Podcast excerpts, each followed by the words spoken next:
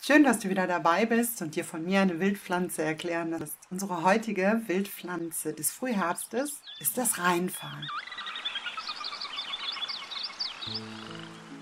Das Rheinfahren, eine krautig wachsende Pflanze, die bis 1,60 Meter hoch werden kann. Die Blätter sind so wechselständig fiederteilig und äh, eingeschnitten gesägt. Und bei den Blüten ist man immer der Meinung, da fehlt was. Weil äh, sieht so aus, als würden die Zungenblätter fehlen, so wie beim Gänseblümchen, die klassischen Er liebt mich, er liebt mich nicht Blättchen, die fehlen. Ja, was kann ich davon genießen? Hm. Früher wurde das Reinfahren in der Küche eingesetzt. Es ist aber leicht giftig und deswegen würde ich das auf gar keinen Fall empfehlen. Und auch ähm, bei den Heilpflanzen würde ich, wenn überhaupt, auf eine äußerliche Anwendung setzen, aber auch da gibt es kaum äh, Indikationen, deswegen. Mm, mm. Wofür das Reinfahren aber spitze ist, ist zum Vertreiben von Ungeziefer. Auch beim Reinfahren gibt es einen ganz kurzen Steckbrief.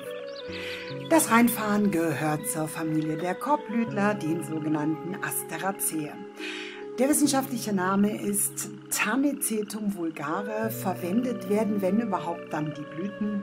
Inhaltsstoffe ist einmal das Thujon, das ist ein Gift, das viele verschiedene Vergiftungserscheinungen auslösen kann. Gerbstoffe, Kampfer und bittere Glykoside. Anwendung, heute keine mehr empfohlen. Und Eigenschaften, auch keine empfohlen. Früher hat man gesagt, es würde gegen Würmer helfen, aber auch da gibt es mittlerweile Mittel und Medikamente, die besser wirken und verträglicher sind. Kommen wir zu meiner Lieblingskategorie Wissenswertes über das Reinfahren. Zunächst einmal, der Geruch ist nicht für jeden was. Das Reinfahren spaltet die Gemüter. Entweder man kann es gut leiden und riecht es sehr gerne oder man findet es einfach pfui.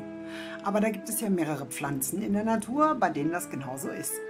Wenn man den Geruch leiden kann, ist das eigentlich ein sehr, sehr gutes Hilfsmittel gegen Ungeziefer.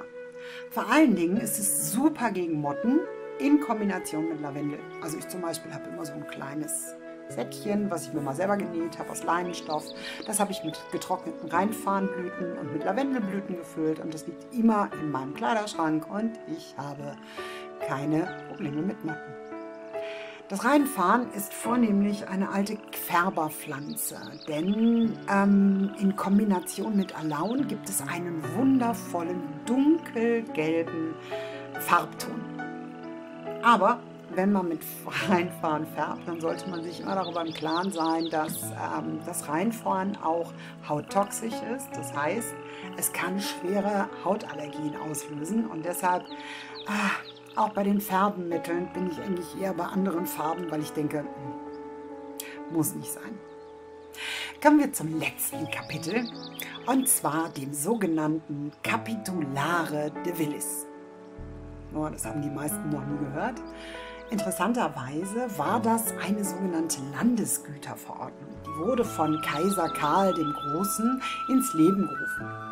Der war sehr reiselustig und wenn er kam, dann kam er natürlich mit großer Entourage. Das heißt, er hatte sein Heer dabei und Edelfrauen und Krieger, sonstiges, also großes Gefolge.